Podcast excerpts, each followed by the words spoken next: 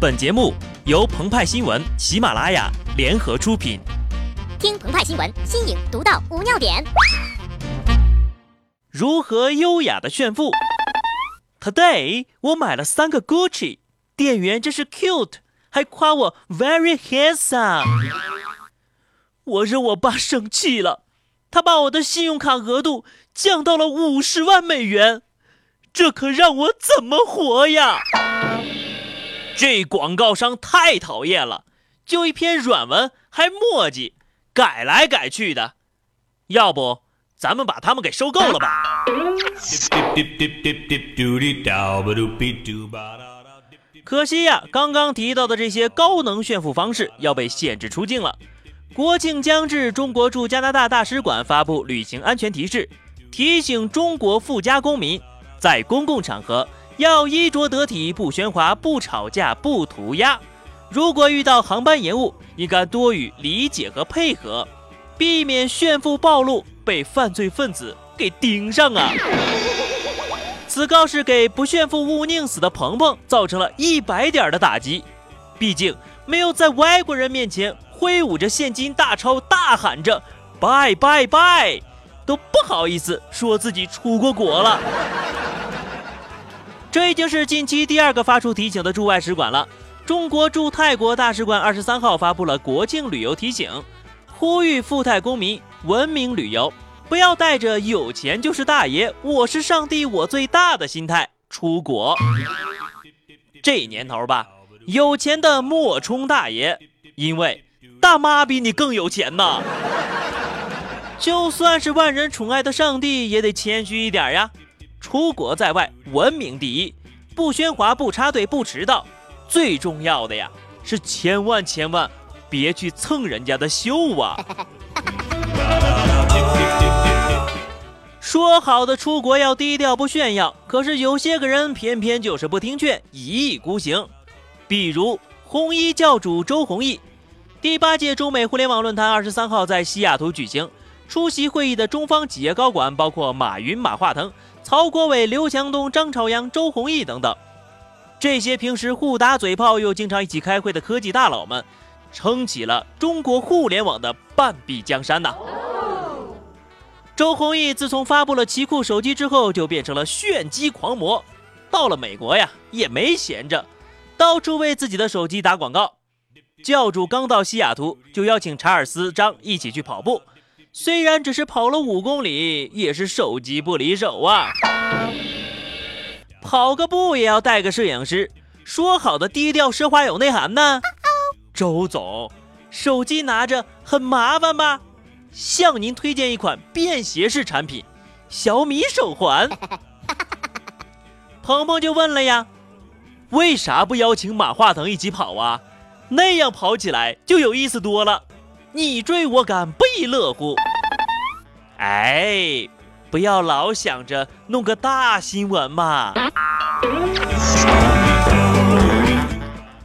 本次中美互联网论坛除了集结十四位国内科技大佬之外，还包括美国的扎克伯格、库克、微软 CEO 纳德拉、亚马逊 CEO 杰夫贝索斯等十四位美国公司高管。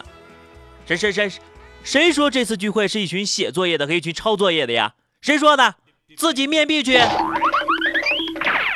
职业手机推销员周鸿祎当然不会错过这个良机，在会议间隙，他亲切地向刘强东推荐了手机。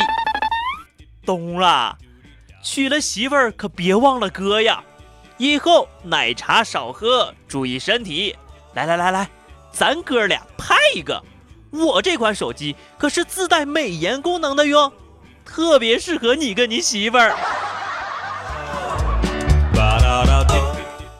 古诗云：“采石江边一堆土，李白之名高千古。来来往往一首诗，鲁班门前弄大斧。”为了刷存在感，就算是班门弄斧也是在所不惜呀。周总又将触手伸向了苹果 CEO 库克，向刚发布过 iPhone 6s 的库克介绍了这款奇酷手机。周鸿祎关公面前耍大刀的举动，引来了众多网友的调侃呐。啊！这是死机了啊！别急啊，重启一下，马上就好了。稍等一下，就是一点小障碍，让让我把这个电池抠出来再装上，肯定能开机。大家不要黑教主嘛，毕竟红衣教主也是可以扬眉吐气的对库克说：“你们苹果敢做千元级别的手机吗？”周鸿祎似乎特别喜欢跟人合影，还屡屡闹出笑话。上次晒跟雷军的合影遭小米官方打脸，这次又找上了库克。不过呀，周鸿祎本人并不在乎，还以库克的例子做起了手机评测。他发微博称，今天向库克介绍了三六零奇酷手机旗舰版的双摄像头。他倒是对照相时显示年龄很感兴趣，发现与不同的人合影，竟然测出的年龄不一样。感觉这个算法好像是针对亚洲人的，对于欧美人好像需要调整。奇酷手机的人脸识别功能的确有点问题，在一张合照当中，库克五十二岁，天花板四十三岁。要我说哈，如果奇酷手机能够正确识别林志颖和郭德纲的年龄，那我就彻底服了邹总了。出席本次论坛的二十八位科技大佬，代表了世界互联网的顶尖水准呐。如果按照各个公司的市值计算，这二十八个人总计管理着二点五万亿美元，接近整个英国的 GDP 总量，成绩是相当的出色呀。只不过呢，鹏鹏他爱子心切，恨铁不成钢，还是要对国内的大佬们嘱咐几句：小云呐。